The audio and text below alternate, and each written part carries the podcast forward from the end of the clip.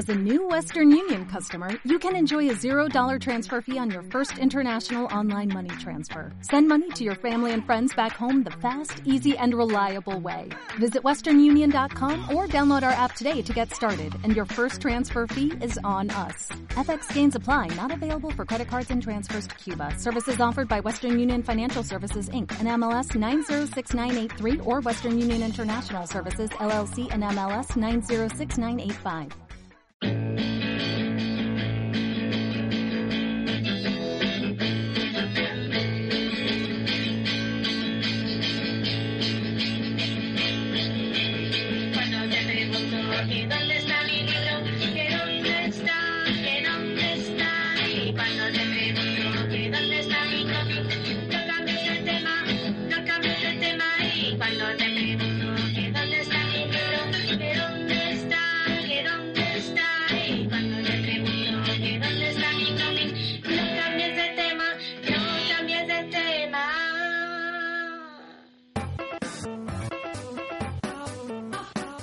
¿Dónde está mi cómic? ¿Dónde está su cómic? ¿Dónde están los cómics? En muchos sitios. Algunos aquí, en Contracómic, un programa de radio conducido con una sensibilidad inusitada por la, exper- eh, experta en historietas y otras tarandajas, Elizabeth Casillas, sentada a mi vera con una sonrisa mayúscula. Y el que aquí habla, Borja Crespo, cultivado en ósculos, retrócanos y garabatos, que además hoy se ha tomado dos cafés, así que no sé qué va a pasar hoy, ¿eh, Eli? además no me gusta el café. Contracómic pretende descubrir otros mundos que están en este a través del cómic y sus múltiples posibilidades. El fanzine como objeto artístico, la autoedición como forma de expresión, el tebeo como activismo y herramienta crítica, la historieta comprometida. Explorar la fertilización cruzada entre el medio gráfico y otras artes, dar voz a nuevas tendencias, conocer talentos emergentes y firmas indispensables que han abierto nuevas vías de expresión. Contracómic piensa en un público interesado por la cultura en general y el cómic en particular. Grabamos en vivo y en directo, de la mano de Consoni en la Lóndiga, con Sony Radio con AZ. Recordad que hay tres entregas online por explorar para aquellos y aquellas que lleguen por primera vez a estos dominios. Bienvenidas, Ongi Etorri. Buenas tardes, Borja. A ver qué tal se nos da hoy la cosa. Seguro que bien. Vamos con el sumario, si te parece. Venga. Eh, En este cuarto capítulo de Contracómic, eh, en la primera parte del programa rinde pleitesía al cómic infantil y juvenil. Historietas dirigidas a los más peques que también pueden cautivar a los mayores. Títulos recientes indispensables, autores y autoras fundamentales, de Super Patata a Luces Nocturnas, pasando por Leñadoras o La Caca Mágica y muchos más ejemplos a tener en cuenta para iniciarse en las viñetas a temprana edad. Continuaremos el programa con una entrevista a Natacha Bustos, responsable del apartado gráfico de Munger y Dinosaurio Diabólico. Y por último, Patricia Millán se unirá a nuestra tertulia para charlar sobre el devenir del cómic infantil, editoriales de interés en la materia o el funcionamiento de las librerías, entre muchas otras cosas. Si te parece, arrancamos. Arrancamos con estos tebeos para niños grandes y niños pequeños.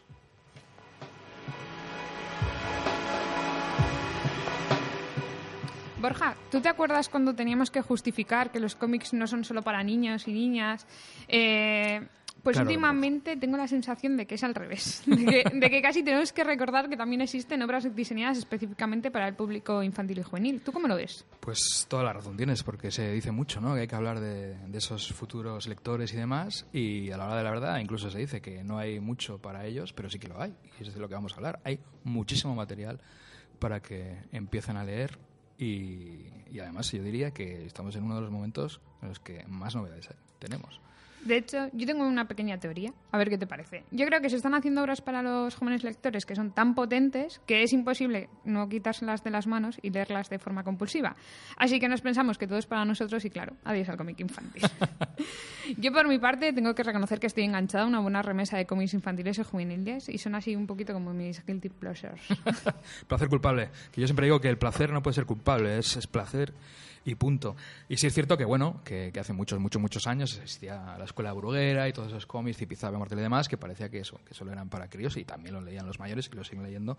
Pero lejos de que eso siga existiendo por ahí, pues hay muchas más cosas. ¿Qué te parece si comenzamos a charlar algunas de ellas? Se nos va a quedar un montón en el tintero, evidentemente, así que, pues bueno, pues si queréis, bus- buscarlos en redes y preguntar, que para eso también estamos, anteri- nuestros anteriores programas, compartir en redes, bla, bla, bla, bla, bla. Esto que tampoco nos gusta decir, pero hay que decir. Hay que decirlo más. Eh, pues bueno, si te parece empezamos con los cómics a partir de tres años. Eh, para esta edad, eh, creo que Mammoth Comics eh, es como el sello editorial ideal para introducir a las niñas y los niños más pequeños en los cómics. El sello de Van cuenta con una colección a partir de tres años que está especialmente pensada precisamente para aquellos que no saben leer, porque tiene un lenguaje tienen ese lenguaje ya desarrollado, ¿no? aunque todavía no lean. Eh, a esta colección pertenecen los clásicos como La caca mágica Me de encanta. Sergio Mora, Me encanta todo lo que hace Sergio Mora. Pero tiene también muchos otros. Y entre los más recientes, a mí me gustó mucho el de Federico, Un viaje inesperado, que es obra del dibujante Maxi Luccini y que narra precisamente la vida de Federico, un ser que habita en un mundo de hielo rodeado de pingüinos y demás animales polares. Le conocimos en Federico Tenis sobre hielo, En que 2009. sí, sí, y donde aprendimos que le gustaba despertarse tarde, dibujar, jugar al tenis y curiosear. Ahora la aventura continúa con un gran viaje. Pero bueno, hay vida más allá ¿eh? de Mammoth Comics y, por ejemplo, la editorial Sally Books también está haciendo una gran labor eh, para acercar el cómic a los más pequeños. Y Nuria Aparicio eh, firma Chloe y la nube, que salió en 2017, y es la historia de una niña a la que se le aparece una nube de lluvia mientras juega y a partir de ese momento, pues Chloe tiene que ponerse su traje de investigadora profesional para buscar a la familia de la nube.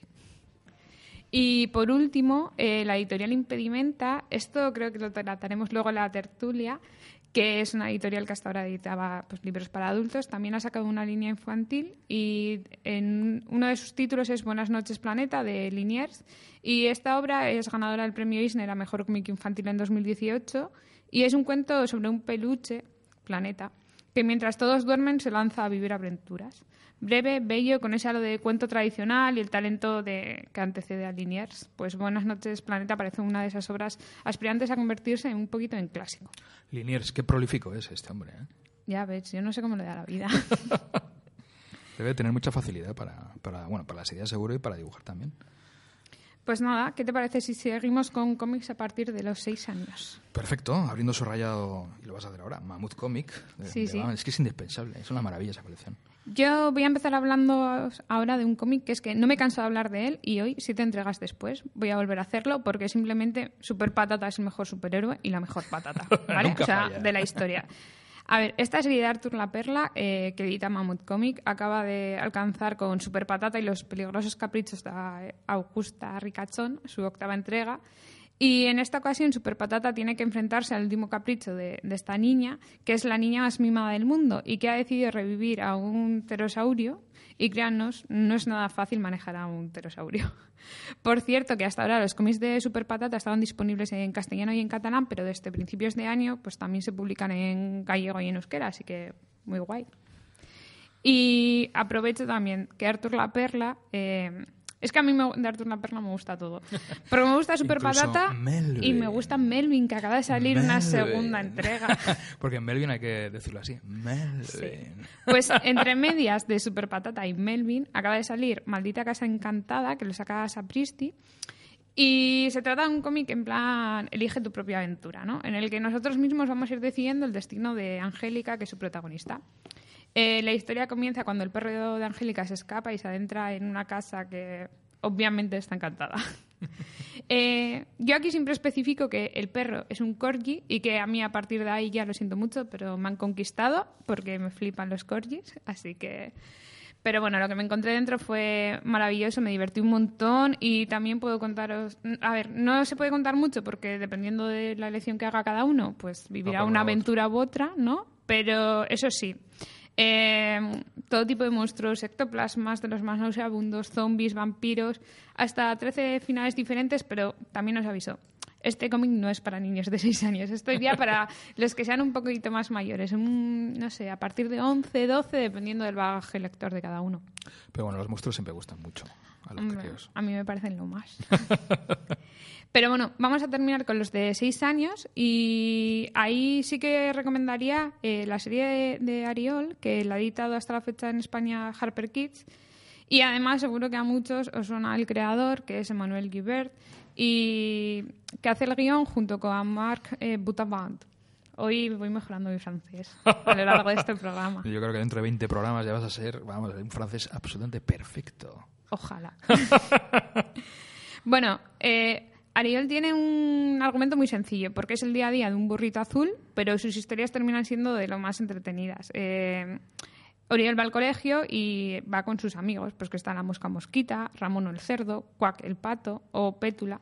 Pero también está la familia de Burrito y, por supuesto, el caballero caballo, que es el ídolo, es como el superhéroe ¿no? de la serie. Y cada volumen recoge varias historias, todas ellas de 10 páginas y, no- y con una composición en base de cuatro viñetas, con la que todos los niños y niñas se, se van a sentir identificados y además les va a ser bastante fácil de leer. Vamos con los ocho años, ¿no? Vamos, adelante. Vamos con, con los ocho años.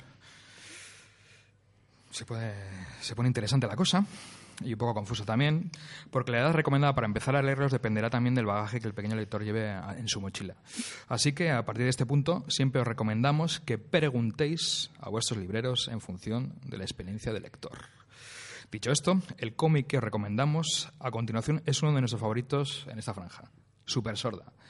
Desde Sebel, editado por Maiva Young, la dibujante estadounidense, cuando tenía cuatro años, perdió gran parte de su capacidad auditiva por una meningitis y desde entonces ha tenido que vivir con un audífono. Ahora ya no, pero en los años 70, cuando le sucedió a Abel, vivir con un audífono no era algo sencillo. Eran enormes e incómodos y hacer amigos con aquel aparato pegado era complicado. Y esto es lo que cuenta el libro, la historia de Sisi, una niña que descubre cómo su hándicap podría ser su superpoder. Gracias al aparato que utiliza en el colegio para poder seguir las clases y que le conecta a sus profesores a través de un micrófono, la protagonista de Super Sorda también puede oír lo que sus compañeros no pueden, es decir, a los profesores cuando se ausentan del, agua, del aula. Gran superpoder, ¿eh? Sí, sí. Yo creo que Super Sordas también es una historia de superación, porque al final sí sí consigue encontrar su lugar en el mundo, ¿no? Y esas amistades que tanto anhelaba. Tanto anhelaba. A estas edades el colegio cobra gran importancia y también se nota en el número de libros que hay relacionados con este tema. Otro ejemplo de ello es Raritos, de Svetlana. Me han tocado los nombres más fáciles de pronunciar. Lo editó el pasado verano Montena. Y bueno, Los Raritos es la historia de Penélope, una chica que empieza las clases en un colegio nuevo y para sobrevivir tiene que dar las normas que debe cumplir. La primera, pasar desapercibida y la segunda, y más importante, encontrar a gente con intereses similares a los suyos y unirse a ellos. Sin embargo, el primer día no empieza con buen pie y se tropieza en el pasillo con el chico más tímido del mundo, Jamie Thompson. Y los abusones empiezan a llamarla la novia del rarito, el bullying. ¿Y cómo lo soluciona ella? Pues de una manera muy poco elegante y de la que no se siente muy orgullosa, empujando a Jamie para salir corriendo. Las cosas entre ellos cambian cuando Jamie Jaime se convierte en el tutor de Penélope en las clases de ciencias naturales, aunque además del fatal incidente hay algo más que les separa. Mientras ella forma parte del club de arte, Jamie Jaime es integrante del club de ciencias. Y ambos clubs están enfrentados. Para aquellos a los que les guste mucho el cómic de Svetlana, Chamakova, en octubre en Montena, sacó un nuevo cómic de la autora que se titula Valiente y que sigue las directrices que ella marcó con Raritos. Y ahora vamos con los nueve años, que aquí es como la gran explosión. O sea, a partir de aquí ya llega, para mí, la parte que más me gusta y hay obras como Bahía Aquicornio. Vaya título, ¿eh? He de Bueno, decirlo. He de decir que siempre me trabo y es la primera vez que me sale súper bien, así que Borja, por favor, no me chafes. Porque, porque claro, es Bahía Aquicornio, pero decir Bahía Unicornio como que apetece también. Sí, ¿no? pero bueno. Realmente Katie O'Neill con lo que tiene ya experiencia es con dragones, ¿no? Porque ella es la autora de La Sociedad de los Dragones de Té, que también sacó La Cúpula, pero esta vez vamos a hablar de su nuevo cómic. Y que lo que hacemos es acompañamos a Lana a su pueblo costero natal junto a su padre para ayudar a limpiar los estragos causados por la última gran tormenta. En la playa, Lana descubrirá una colonia de aquicornios, Toma ya. que son como unas pequeñas criaturas mágicas que viven en el arrecife de coral y con la ayuda de su tía se encargará de cuidar de uno de estos fascinantes seres al que encuentra malherido.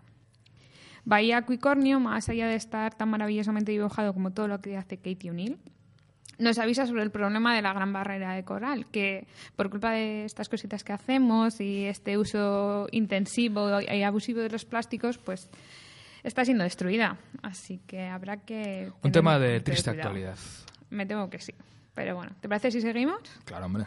Pues bien, porque ahora voy a ir con Noel Stevenson, que para mí, eh, vamos, es como una de las grandes autoras eh, juveniles. Eh, y sobre todo porque igual ahora a muchos les suena porque ha sido la mente que ha estado detrás del remake de Sierra en Netflix. Que está, que está bien y ha tenido sus críticas absurdas, como siempre, de los fundamentalistas de la animación. Pues mira, yo quiero aprovechar para reivindicar una vez más que no hay mejor campamento que el creado por Noel Stevenson junto a Grace Ellis, Shannon Waters y Brooklyn Allen en Leñadoras. Indispensable. Mal, Ripley, Molly, April y Jo van a pasar, Jo, yo. Tenemos un pupurre aquí de idiomas. Sí, es Hacemos lo- lo... que podemos. Estamos eh, utilizando un idioma neutral. Nos estamos aquí, sí. El idioma universal del cómic. Borja, por favor. Venga, estas chicas que van a pasar su verano en un campamento de Girl Scouts. Pero nada de aburridas tardes de verano junto a la hoguera, porque en este campamento nada es lo que parece. Las chicas se van a enfrentar a yetis, lobos de tres ojos, halcones gigantes, dinosaurios miopes, gatetes. Una anciana que se convierte en oso. A ver, menos mal que tiene unas capacidades detectivistas extraordinarias, porque si no, tú y yo, Borja, en ese campamento no sobrevivimos. Ya, ya. Yo que no he hecho la mil y además me libré. En fin.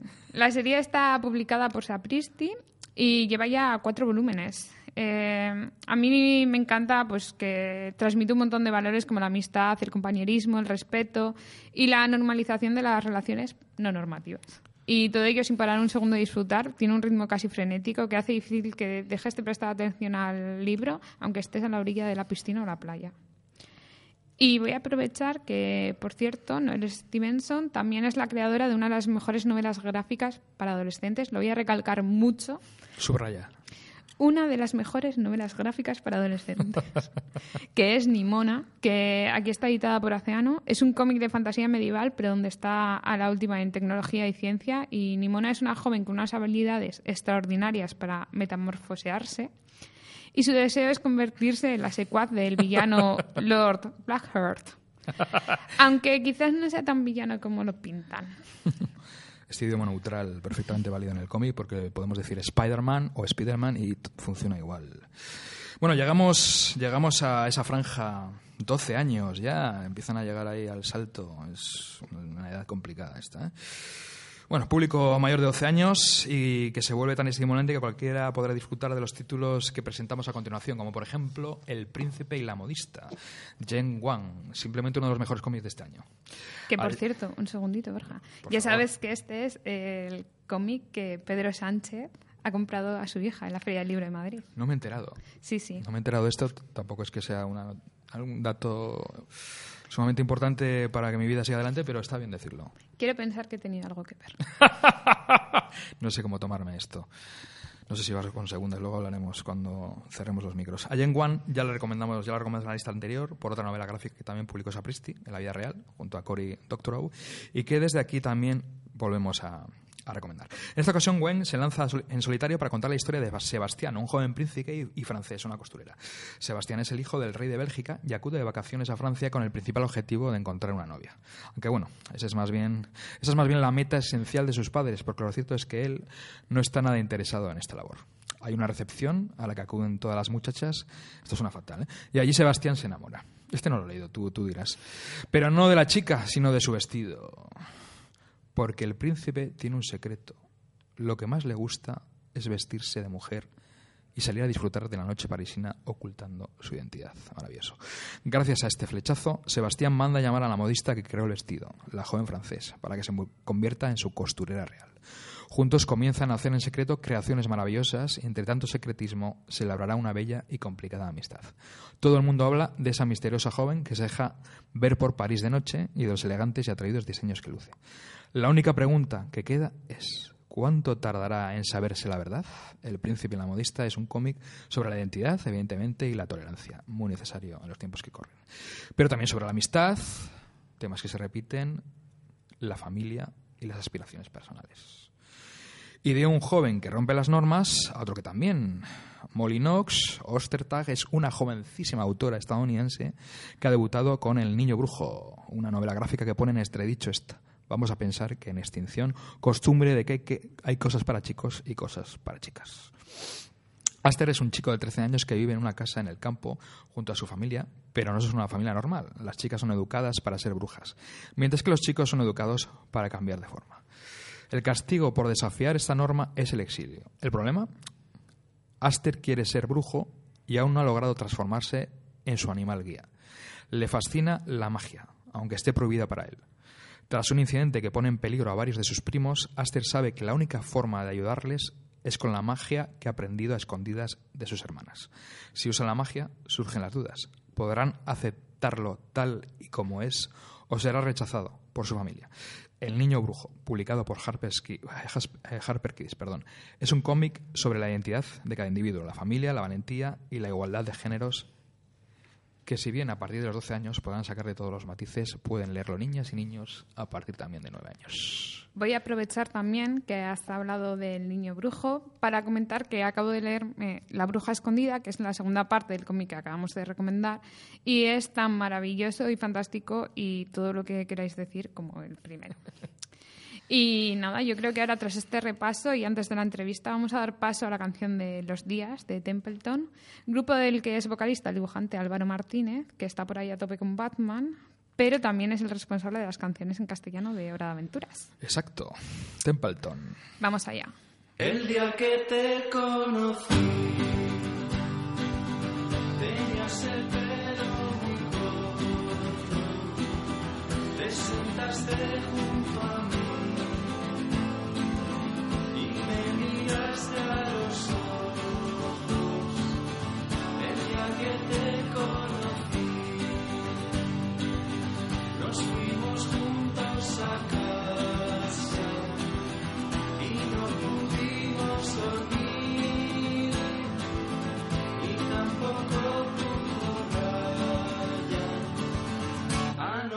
cuando te vi estabas pero tan guapa con tu gabardina gris. Pareces mucho más alta. Anoche cuando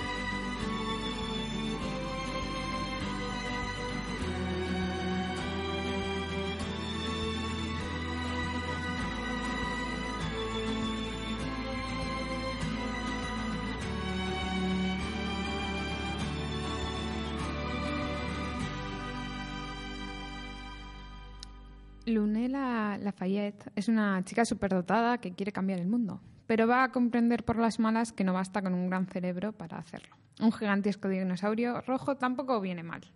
Esto es Moon Girl y Dinosaurio Diabólico, la serie que ha convertido a Natasha Bustos en nuestra superestrella de Marvel. Para charlar sobre su trabajo tenemos con nosotros esta tarde a Natasha Bustos. Buenas tardes, Natasha, y buenas, muchas gracias por atendernos esta tarde en Buenas Oscuro Centro. tardes. Hola, ¿qué tal? ¿Cómo estáis? Muy bien, por aquí, hablando de cómic infantil y juvenil hoy. Que es Ya justo veo, y ¿eh? necesario. Muy bien, muy bien. Que eso es algo muy comentado y hay que visibilizarlo. Pues a ver, Natacha, cuéntanos, ¿quién es esta chica superdotada dispuesta a cambiar el mundo? Pues nada, es una chica afroamericana de, de Lower East Side, que es un, un barrio de Nueva York, de Manhattan. Y, y nada, es una inhumana. Dentro universo Marvel es- está categorizada como una inhumana y, y adquiere un poder especial cuando viene la nube esta esta nube que sale en todos los en todos Sí, eh, series de Marvel la y le pasa algo nube. pero no se puede contar qué pero bueno tenéis que ese cómic y, y nada, que es muy, ha sido muy una serie muy divertida de realizar porque, bueno, para mí es una oportunidad poder trabajar para Marvel y con una serie así y, creo que es un, es un ca- caramelito para dibujar y, y pa- para, para pasar- pasártelo bien como artista, no sé. Yo he pasado una etapa muy bonita con, con esta serie, la verdad. Cuéntanos, ¿cómo fue precisamente eso, empezar una nueva serie de Marvel? ¿Cómo llegaste ahí? Pues mira, yo realmente no he sido una aficionada a los superhéroes. No, bueno, he leído algo de X-Men y tal, pero muy puntualmente. Yo venía más de leer cómic más, no sé, como manga o lo que venía, cómic francés, de, am- americano, pero más underground, a lo mejor no, no tan, no, no como, como Marvel, no, no nada de superhéroes, casi nada. Pero fue a raíz de, no sé, contactar con otros dibujantes que trabajan para la industria y decían que me podían ver allí, que era una oportunidad de trabajar en el mercado americano y que se podía vivir de ello si trabajaras allí. Y mira, probé, fui a una, una entrevista de estas de salones de cómic con un editor y me vio potencial y me mandó un curro. No para Marvel, fue para DC, eso fue mi estreno. Y bueno, para, la, ah, para Vértigo más bien, la antigua Vértigo, porque ya, si sabéis, ya Vértigo Cierto, acabó. Vertigo nos ha dejado. RIP Vértigo. y, y a partir de entonces pues fue todo como rodado, ¿no? Ya teniendo unas páginas allí que enseñar, pues ya Marvel ya vio que podía hacer otra una cosa y me salió el proyecto así muy muy rodado, ¿no? También el guionista del proyecto Vértigo era el mismo de Munger, así que tampoco es que fuera una cosa muy...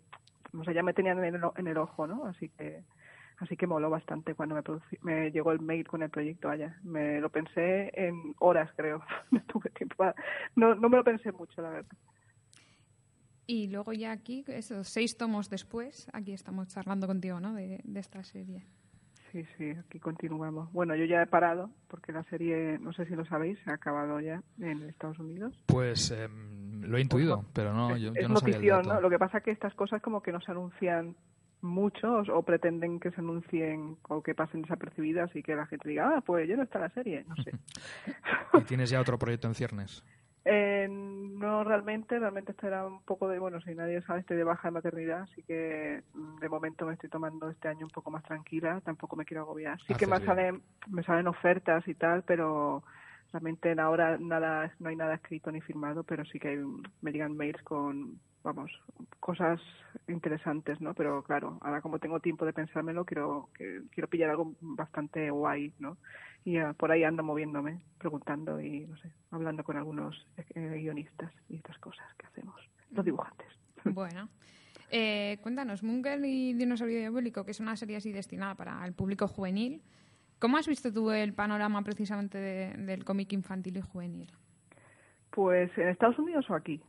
Eh, bueno, en- ¿has notado primero muchas diferencias? No sé, también. Sí, bueno, es que aquí, el, el- aquí creo que hay mucha diferencia en torno al mercado nacional y al, americano, e- evidentemente, ¿no? La industria americana es mucho mayor y ahí sí que hay una oferta muy grande de cómic infantil. De hecho, no soy capaz de, hay tanta que soy incapaz de decir todos los, todos los títulos que ven allí. También tenemos en cuenta allí que hay como una feria que se, es- están como la editorial Scholarship allí, que es como eh, una encargada de crear libros y cómics infantiles y venderlos a colegios y para que sean libros de lectura obligatoria, que se ven también hay cómics.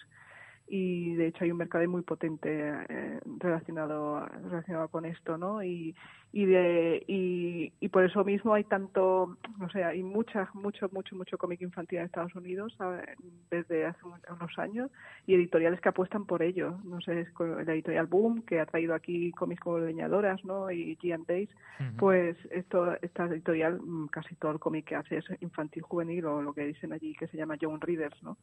Y, y hay mucho potencial y mucho público que consume ese tipo de cómics.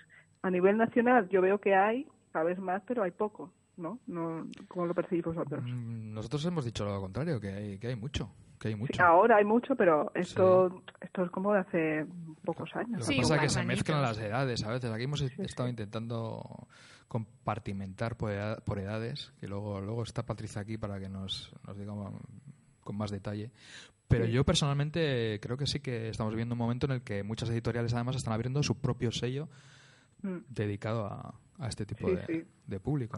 sí, es verdad. También como estado muy, yo creo que también como el, el cómic infantil está muy relegado al manga y este tipo de lecturas, pues se ha visto un poco, está, estaba un poco oculto el tema, el, cómic americano más, más juvenil y este tipo, creo yo, ¿no? Había, pero había poco. Ahora sí que hay mucho, yo creo, ¿no? Que por, por editoriales como Boom, que han traído un mogollón de títulos y muchas editoriales españolas han visto interesadas en esos títulos y creo que hay mucha demanda además y que son unas lecturas no solo infantiles, yo también me las leo y creo que tienen un rollo también adulto e interesante, ¿no? Son historias muy, muy, no sé, que enganchan, ¿no? A mí Leñadora me gusta mucho, mira, que más que infantil lo di- diría que juvenil, ¿no? Este tipo de, de cómics, porque Sí. tanto como infantil, infantil, creo que no no soy capaz de decirlo.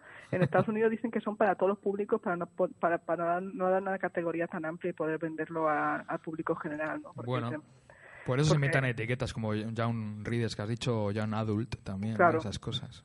Sí, porque imagínate, van los padres allí a una librería sin idea y dice, ¿qué libro me recomienda para mi niña nueve años? Eh, pues si, te- si, si hay un cómic que dice que es infantil y que dice hasta nueve años, pues no se lo van a llevar, porque siempre van a querer que el niño se lea algo con, con más adulto, ¿no?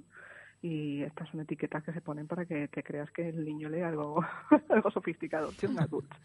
Supongo que los lo que propios, yo. niños, los propios niños también dirán, no, no, que esto yo no lo leo, que es para Claro. tres años. Por eso es un error poner esa eti- etiqueta que pone más nueve o más Ya. no sé qué, ¿no? Esto de, de que hace mucho Pero libros. supongo que para el gran público vendrán bien. Mira, es un tema que podemos hablar luego. Sí, sí, es, es curioso esto de las etiquetas y cómo se catalogan estas cosas. Exacto. O tú has tenido también contacto con, a veces con los propios chavales en algunos talleres, clubes de lectura que has hecho, ¿no? ¿Cómo ha sido Sí, sí, eh, esa experiencia? afición ahí, muy guay, Estuviste muy el año pasado en el Salón del Cómic eh, de Quecho, precisamente con, con Eli, haciendo ahí un encuentro con los Sí, pequeños lectores. En el Graf también estuviste con Javier Rodríguez hablando con la gente sobre tu trabajo. ¿Cómo, cómo sueles vivir esa experiencia? Pues sí, muy guay. He hecho también dos clubes de lectura aquí en, en Barcelona, en, el- en- en la Biblioteca Sagrera, y es muy bonito ver la afición. Y, y bueno, que los niños se enteran de todo y se enteran de cosas del cómic que ni siquiera yo, que, lo he dibujado, me, estaba enterando, ¿no? Pero de detalles así como muy, muy, no sé, muy curiosos. Y tienen interés, tienen mucho interés. Y ellos leen también mucho cómic, ah, bueno, adultos superhéroes, que eso decir superhéroes, un cómic de adultos un poco también, yo qué sé.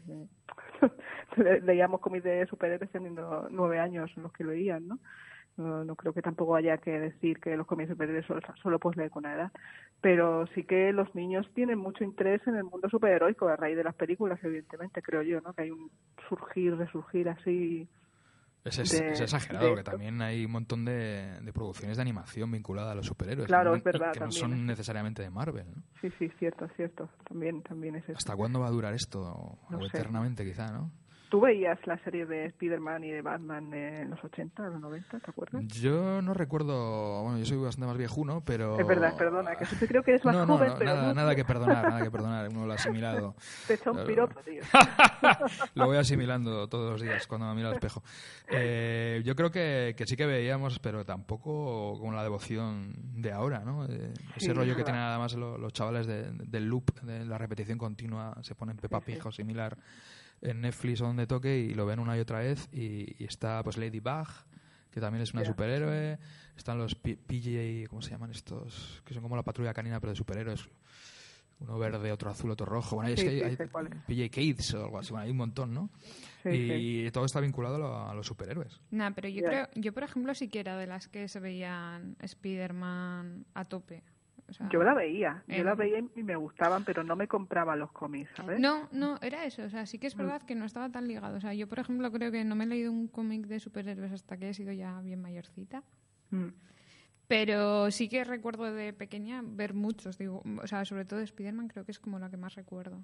Luego Sí, de sí. series de personas, pues sí que me acuerdo de ver Batman y Robin.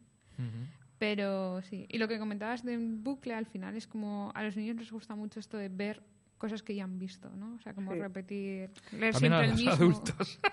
Sobre todo cuando van al cine, a las multisalas.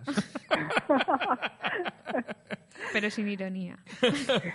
Oye, oye Natache, cuando vas de repente a un salón del cómic y, y ves a, a alguien disfrazada de cosplay de Moon Girl, Pues mola, tío, me mola mucho, porque es un diseño que has hecho tú. Bueno, yo de Moongirl tengo que decir que el diseño original lo ha hecho mi reader, que es el, la, la, guion- la co-guionista y también la, la portadista de los primeros eh, 16 tomos, creo. Y ella, ella diseñó el, el dibujo inicial, pero luego lo que es el uniforme este que se pone ella lo- fue una colaboración de, los, de las dos, ¿no? Yo me inventé algunos elementos y ella, otros. Y luego los, luego los, en los uniformes siguientes sí que he sido yo la que ha, ha creado toda la estética.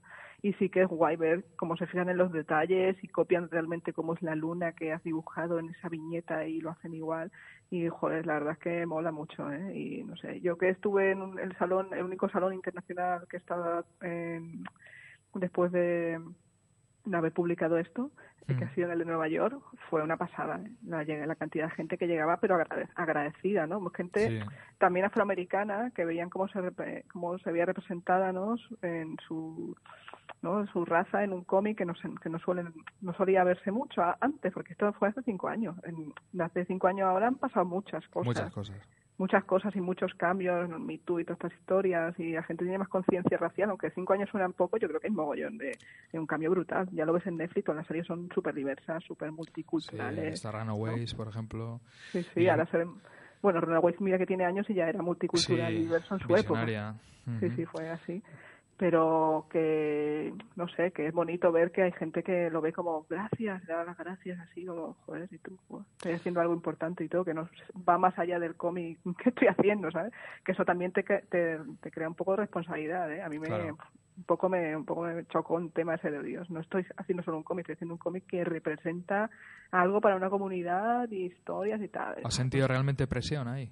Sí, porque me envían, me han enviado desde entonces muchos mails para pa- participar en muchos eventos de tipo POC, no POC, para quien no sepa lo que es, no tiene nada que ver con Pokémon, ¿eh?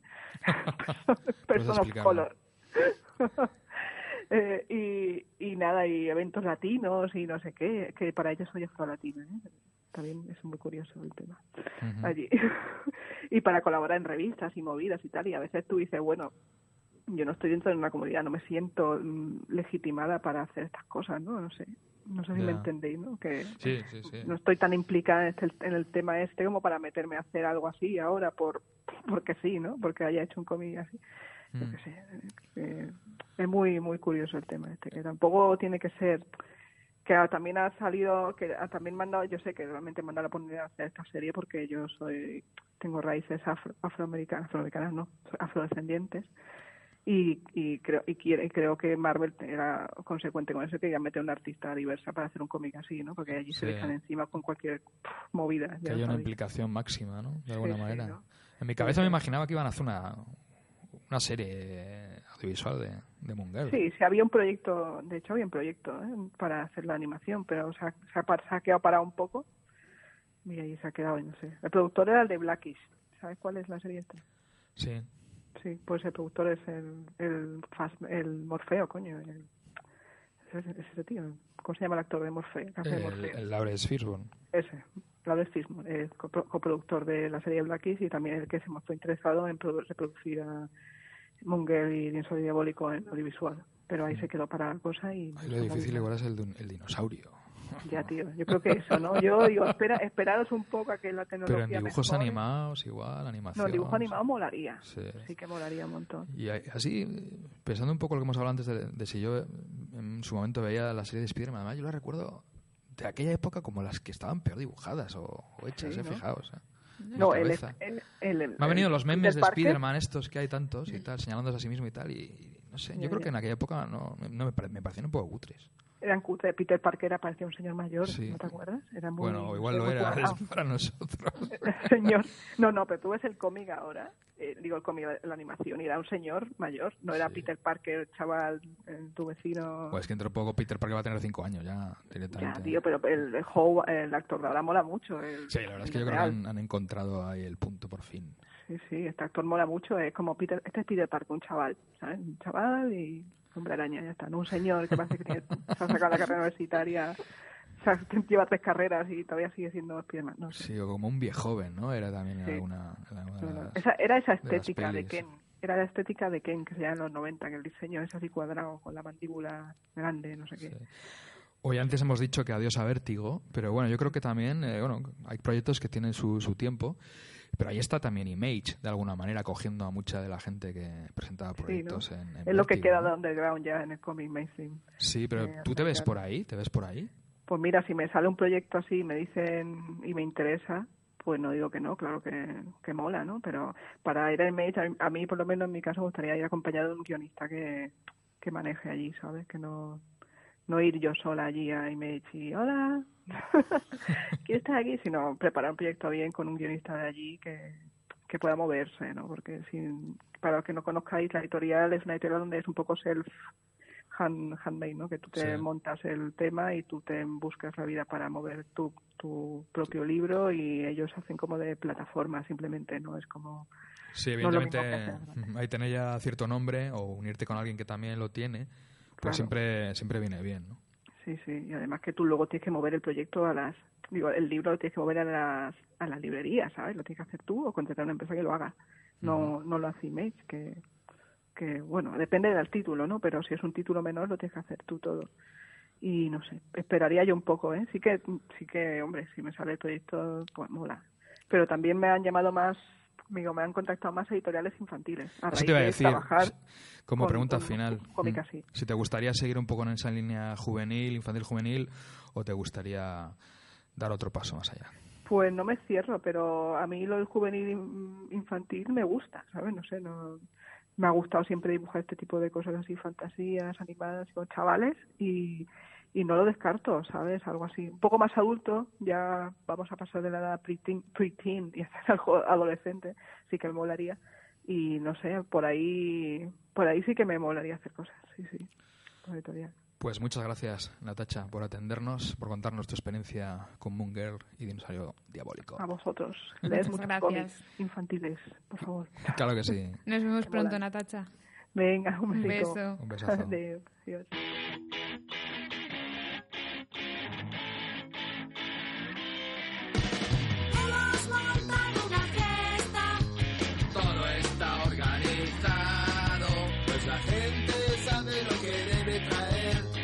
Faltará de nada para pasarlo bien. María traerá la comida, Felipe la bebida y algunos snacks. Gerardo pinchará sus singles. ¿Y Evita? Evita, evita las drogas.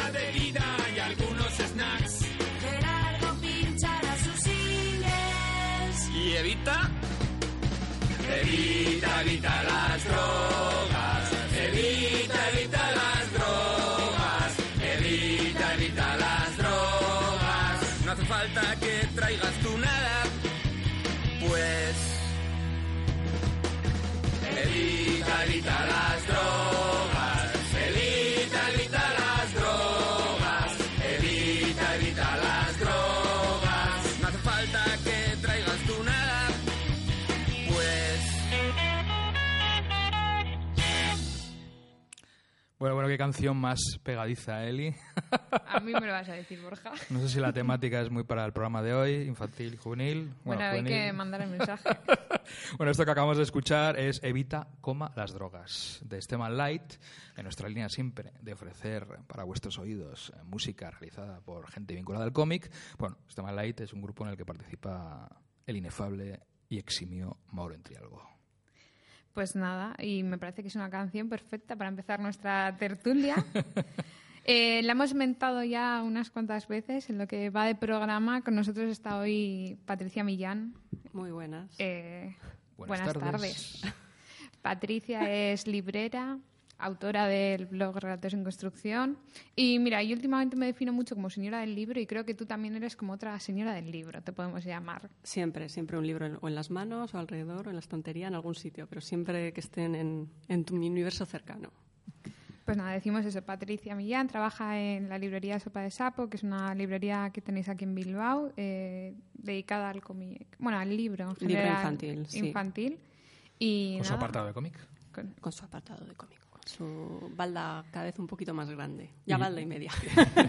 Y ya cuando estábamos comentando los apartados de a partir de tres años, Mm. de ocho, nueve, ponías a veces caritas ya como diciendo, "Mm, no siempre hay que fiarse de estas Es- etiquetas. Es complicado, o sea, porque además estaba escuchando a Natacha comentar que, que a ellos les interesaba comercialmente que no aparezca la edad. Mm, Yo creo que para los más pequeños probablemente sí que interesa, ¿no? Hay editoriales que vas a buscar su catálogo en la web y te dicen, bueno, a partir de tres, a partir de cinco, a partir de siete. Y eso ayuda al librero también, porque al final no nos da tiempo a leer todo y no siempre tenemos esa referencia de haberlo leído y, y saber mejor de qué va. Y ayuda también a muchos padres, que muchas veces tampoco andan muy puestos, ya no solamente en cómic, que ahí todavía hay mucha tara y hay mucho trabajo que hacer y mucho que insistir. Eh, pero bueno, o sea, en literatura juvenil en general, ¿no? Y sí que es cierto un poco lo que comentabais, a partir de 8 o 9 años ya tienes que empezar a tener muy en cuenta el bagaje del, del niño, porque hay algunos que son hiperlectores, que ya están con Harry Potter a los 6 años, que en principio pues no. Y en cambio hay otros pues que van a otro ritmo un poquito más despacio y les tienes que buscar obras que les estimulen en temática. No, no les puedes dar un libro de un niño de 3 años a uno de 8, porque sí, es capaz de leerlo, pero, pero no le estimula lo más mínimo. Entonces, bueno, pues hay que encontrar ese equilibrio que, que no siempre es fácil, ¿no? Y ahí ayuda a que haya, pues eso, que cada vez se esté expandiendo más el campo, que cada vez se esté editando más y que haya más variedades para elegir. ¿Por ese camino creéis que se pueden perder lectores cuando no les estimula, como dices, o realmente no les- no les atrae? Yo creo que prima más que les estimule el tema que casi casi el nivel lector. O sea, si el tema les mola mucho, se esfuerzan más. A veces, yo quiero leer de superhéroes. Pues, igual no pillo todas las palabras o no pillo todos los sentidos, pero como a mí me gustan los superhéroes, yo voy a por esto. Entonces yo creo que al final hay que engancharles mucho por, por la temática, sobre todo. ¿Crees que, bueno, creéis que estamos más obsesionados con darles los libros a los no sé, a los niños y a las niñas que con dejarles que los cojan ellos? O sea, al final como decidir mucho por ellos, ¿no? O sea, que se ha perdido un poco de, no sé, yo recuerdo cuando era pequeña mis padres me soltaban ahí en lo voy a decir, o sea, en el Bilbondo me soltaban ahí donde los libros me decían, Bilbondo. Para los que son foráneos, igual hay que explicar qué es Bilbondo, porque suena... Existe todavía, por cierto. sí, sí. Ah. Existe, existe. Bueno, en un supermercado de esto de gran, Gran superficie, gran superficie, me soltaban ahí donde los libros infantiles y juveniles y ¡Hala! Dentro de una hora venimos a por ti y te llevas lo que quieras. O sea, modo de Yo creo- guardería. sí, Eh, era un poco modo guardería. A, a mí eso no, yo ahí me pongo modo librera, o sea, a mí eso no me mola. O sea, por favor, padres, acompañad a los niños. Yo no estoy ahí para, Una para no es una cuidarles. guardería. No soy su, no soy, además no estoy cualificada profesionalmente para ser niñera de niños. así sí, que- pero bueno, eso, o sea, yo ahí estoy con, ¿Y estoy qué con, hacías? con ¿Leías, robabas? ¿Qué hacías? ¿Pintabas? ¿Rompías? No, pues mira, yo recuerdo Una que hora o es sea, mucho tiempo. Sí, bueno, a ver, una hora, igual una hora en cabeza niños, ¿sabes? Que a lo mejor Ah, eran bueno. 10 minutos.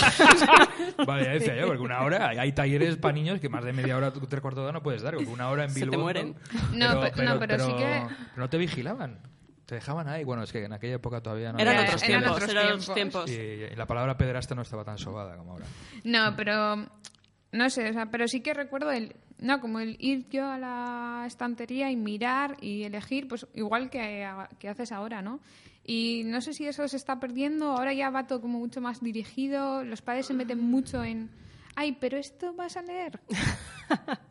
Lo- los padres, eh, a ver, hay de todo, ¿eh? Pero eh, los padres se fían igual demasiado a veces de, de referencias externas. Se fían de blogs, se fían de artículos, que están muy bien, porque al final si no tienes idea, bueno, pues te da un, por lo menos te da un contexto, ¿no? En el que moverte. Pero al final lo que se tienen que fijar es en sus hijos. Y mm, los más pequeños, eh, lo que yo suelo ver es que los más pequeños van muy directos, les influye mucho el aspecto visual, entonces es- de pronto ven algo que les gusta y es esto, pero es que es para dentro de tres años, esto, quiero esto, no me quites esto. y en cambio las edades críticas son eso, a partir de siete, ocho, nueve años, que es el- igual la edad en que los padres dejan de leer con los niños y entonces se nota ahí que hay como esa división entre los que siguen leyendo y los que de repente como que pierden todo el interés. Y yo ahí creo que no es bueno dejarles al tuntún al 100%, pero sí darles cierta libertad de que escojan lo que quieran. Entonces, igual una opción es, pues hablas con el librero, que te saque 10, 15 obras que más o menos puedan encajar por edad y que ya ahí eche un vistazo a esas 10, 15 y elija el algo. O sea, darle libertad, pero bueno, tampoco al mundo abierto, ¿no? Sino limitar un poquito.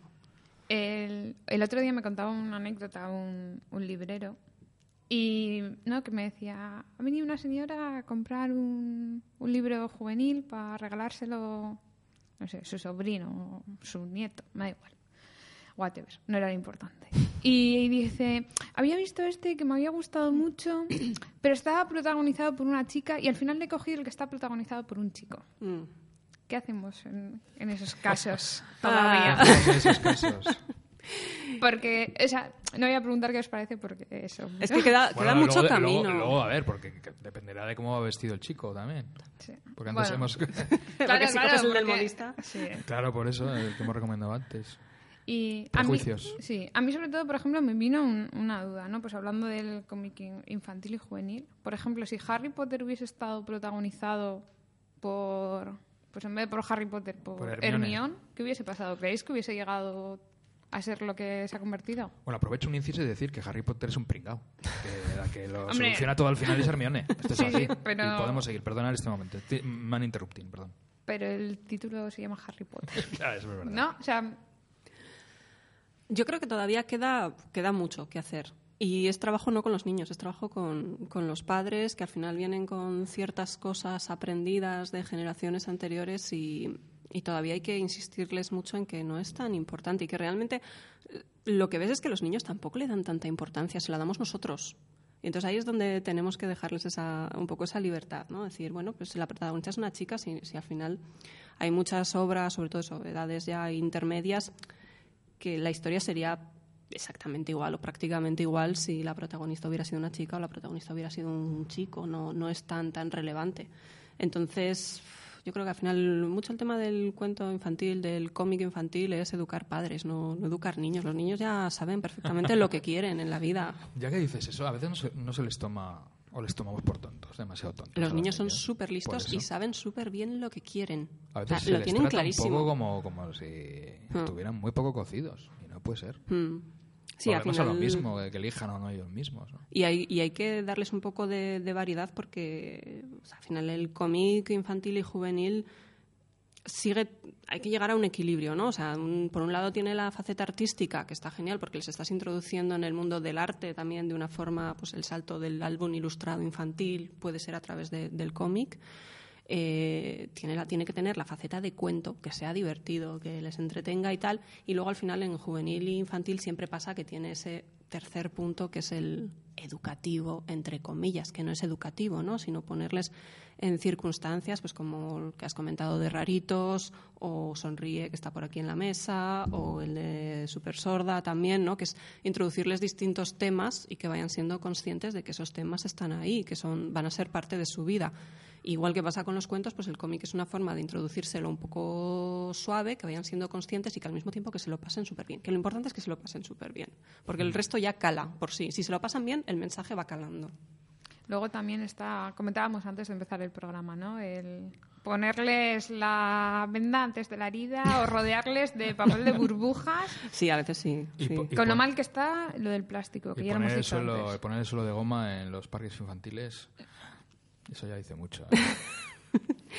Yo creo que un caso, por ejemplo, puede ser el que has comentado, el de Icotea.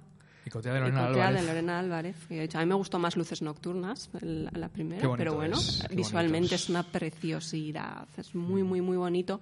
Y sí que tiene un toque un poco oscuro, pero también es cierto que al final lo vemos desde nuestro punto de vista, que igual el niño no ve ese toque oscuro y eso es lo importante. Eh, por ejemplo, había traído eh, por aquí apuntado, a ver si lo encuentro, porque he traído un montón apuntados. Aquí está. Eh, de Neil Gaiman, con, ilustrado por David McQueen.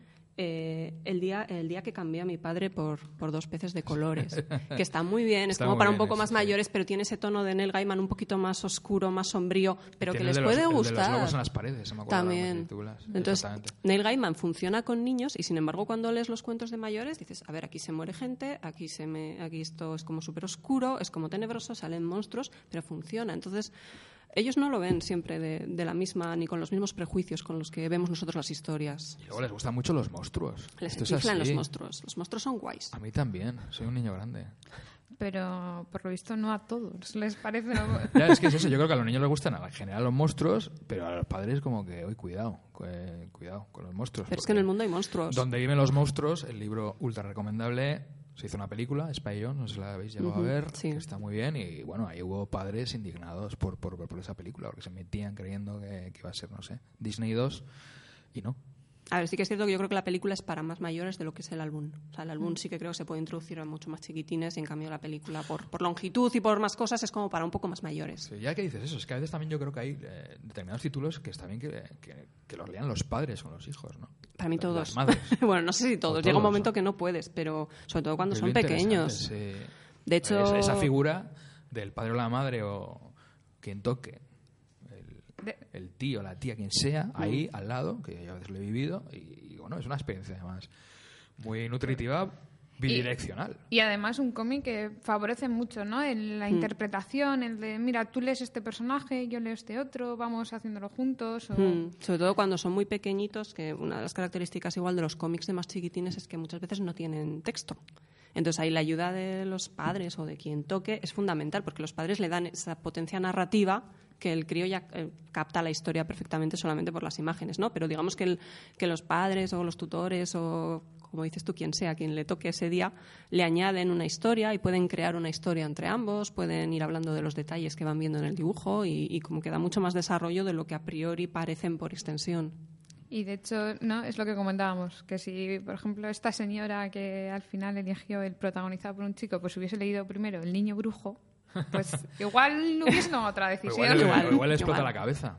Pero También bueno, de todas formas, le estoy dando vueltas. Has comentado lo de Harry Potter, pero siempre ha habido también eh, fenómenos literarios. Lo que pasa es que, claro, Harry Potter está muy apoyado por por eh, todas las películas, el merchandising Sí, y demás, pero... pero- ahí está Pipi Lastrum, Pipi Largas, Sí. Celia, Ana de las Cejas Verdes, o sea, yo de pequeño flipaba con todo eso. Sí, pero mira, por ejemplo, en el caso paralelo a, a Harry Potter, pues estarían las crónicas de Narnia.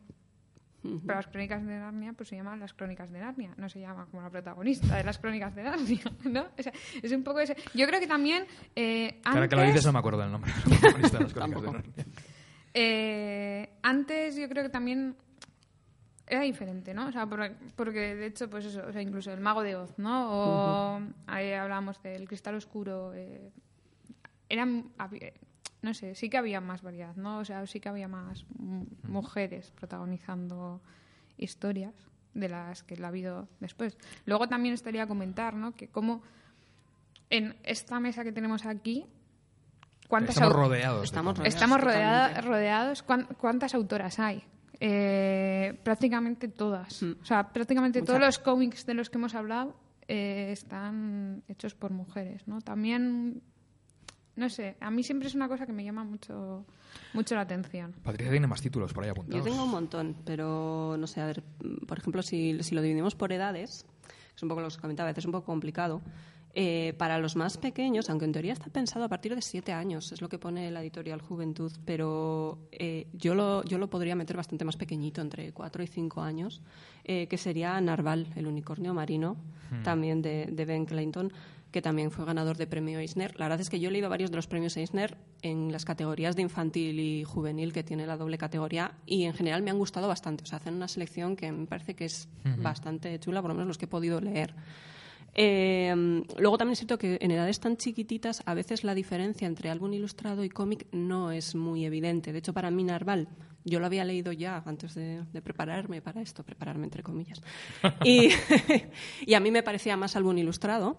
Y sin embargo, por ejemplo, Coquinos tiene un libro genial que no lo considera cómic, pero que tiene una estructura de cuatro viñetas por página y más o menos tres, cinco páginas por cada historia, que se llama Yo, el lobo y las galletas de chocolate, de Delfín Perret, a partir de unos cuatro años, que me parece súper divertido. Es la historia de un lobo que está con la moral por los suelos. De hecho, yo cada vez que lo leo, a mí me recuerda a Melvin, el de guía del autostopista galáctico, porque le pongo la misma voz, además, y va como arrastrándose por la vida, ¿no? Entonces encuentra un niño y el niño piensa que es un perro, entonces el lobo está como más deprimido todavía, en plan de qué cara de perro me estás viendo si soy un lobo. Y el niño como que le va ayudando a, venga, vamos a recuperar aquí la fiereza del lobo poco a poco y es- es súper divertido. O sea, le da comida de gato, el lobo se deprime más, porque me estás dando comida de gato, por favor. Y a mí me parece muy divertido. Delfín Ferret también tiene obras muy chulas. Entonces, bueno, pues podría ser así un ejemplo. Eh, yo qué sé, de protagonistas, por ejemplo, femeninas, me gustan mucho los diarios de Cereza, a partir de unos nueve años, de eh, Yaris Chamblin y Aurélie Neyret, que es la ilustradora. que, Ay, que nos gustan a nosotros mucho. La Maravilloso. gente que lo, que lo busque con, que lo busque, los diarios de título, Cereza, los título, diarios de Cereza eh, tiene eh, Cinco títulos, sí, cinco San títulos Google, publicados. ahí. Y curiosamente está editado por Alfaguara, que es una cosa también que hemos comentado antes, of, que es editoriales que tradicionalmente asociamos al libro adulto y que cada vez están entrando más en el sector libro infantil. Sí, ahí está también sino el sello Astronave, que realmente es norma, ¿no? Ujú. Eh, de- dedicado al cómic eh, infantil y juvenil, que tiene títulos también muy, muy interesantes como La guerra de Catherine, que ya lo Mm. siento, no recuerdo ahora mismo La eh, autora, la pero autora. es un libro genial para introducir la Segunda Guerra Mundial, la situación de los judíos en Francia. Es muy, a mí es un título que me encanta. Es, a mí es un título que me sorprendió mucho porque por lo general cuando cómic de la Segunda Guerra Mundial y me da así como un poquito de pereza, pero me pareció una historia apasionante. Yo creo Mm. que ese ya, por ejemplo, sí que es más juvenil. A partir de los Sí, 12 funciona, sí. funciona muy bien, pero o sea, yo me lo he leído en casa, nos lo hemos leído todos, mm, padres, abuelos incluidos, y estamos encantados con ese cómic. Sí, yo creo que porque al final también introduce esa parte de la fotografía, de que Sí. la protagonista, que es una niña judía que va huyendo constantemente de casa en casa, la van protegiendo distintas comunidades, tiene esa afición a la fotografía, entonces arrastra el arte a lo largo de todo el libro y eso yo creo que le da un toque como muy especial. Para ir terminando, voy a romper una lanza a favor de la- los cómics que vienen de franquicias, audiovisuales y demás. Ahora hace poco Medusa Kids ha editado Los Fraggle, ha recuperado Los Fraggle. Y por ejemplo, pues aquí a nuestro alrededor tenemos los cómics de Bob Esponja, que a mí de repente me, me- me- me encanta que aparezca un dibujante como James Kochalka ahí dibujando alguna de las páginas, ¿no? Y luego todos esos de vinculados a superhéroes, pero que están pensados El- para los más sí. pequeños. Incluso, mira, a mí, por ejemplo, a mí me gusta mucho eh, que me he pasado todo el año, porque justo se ha acabado ahora en junio la, la serie de grapas, el de Batman Pequeña Gotham, o sea, que es como el cómic más cookie maravilloso del mundo, que estaba eh, dibujado por Dustin Nguyen, el de Descender, para, para aquellos que leáis cómics para más mayores. Y, y ahora me he enganchado mucho a nuestro maravilloso, mi querido vecino Spiderman. que aca- que a han la vejez viruela. Ya ves, que han sacado, acaban de iniciar una, una serie que sale cada dos meses de grapas, que está pensado como para muy introducir al personaje Mm. y es o sea, perfecto para adolescentes o a partir de los 10 años porque sí que todavía no tiene tanto bagaje y al empezar de cero, ¿no? Pues Es que es un poco lo que comentabais antes, que al final el, el mundo audiovisual está forzando al cómic a bajar la edad, porque claro, los niños van a ver Spider-Man con seis años, pero los cómics de Spider-Man tradicionales no están pensados para seis años. Entonces las editoriales ven el hueco y dicen, a ver, porque los niños lo demandan. Entonces queremos cómics de Spider-Man. Ya bueno, pero es que no son como para, no están pensados como para tu edad. Entonces pues hay que buscarlos, hay que hacerlos. sí. Ahora los hay, los hay de todas la- las edades y, y yo creo que además hay facilidad para convencer a los padres de, de que lo compren. Y luego con, con mis rompedores, como Pablo and Jane en la dimensión de los monstruos de José Domingo, con un estilo totalmente rompedor y que de repente ves que, que a pesar de salirse de los cánones, les mola a los chavales. Mm. Sí. Está ahí a, República. sí, a medio camino ahí entre el cómic y un poco también el dónde está Wally, por así decirlo. Pero bueno, pero lo que decimos siempre, para cómic infantil y juvenil lo mejor es acercarse a la librería a- con la chavalada y que pregunten, que vean, que miren No- y, no que mordemos, no y que confiéis en vuestros Que libreros. toquen, Patricia, no sé si te va a gustar que toquen los libros. Los Bueno, si, si no, mientras que no lo sabrán en plan a tope, dando de sí el lomo, no hay problema. Y con las manos limpias, por favor, sobre Sí. todo ahora en Nada verano. de helados, con helados no se entra, por favor. Y un día hay que hacer un programa con, con niños que nos recomienden ellos directamente cosas. Yo creo que ese día, ese día llegará. Ese día llegará. Nos tenemos que ir porque el tema da para mucho, evidentemente, pero toca, toca ir acabando, Eli. La hora es la hora. Exacto. Ha sido un placer estos cuatro programas aquí en Azcuna Centro de la mano de con Sony. Y nada, veremos cómo continúa esta aventura de Contracomic. Claro que sí.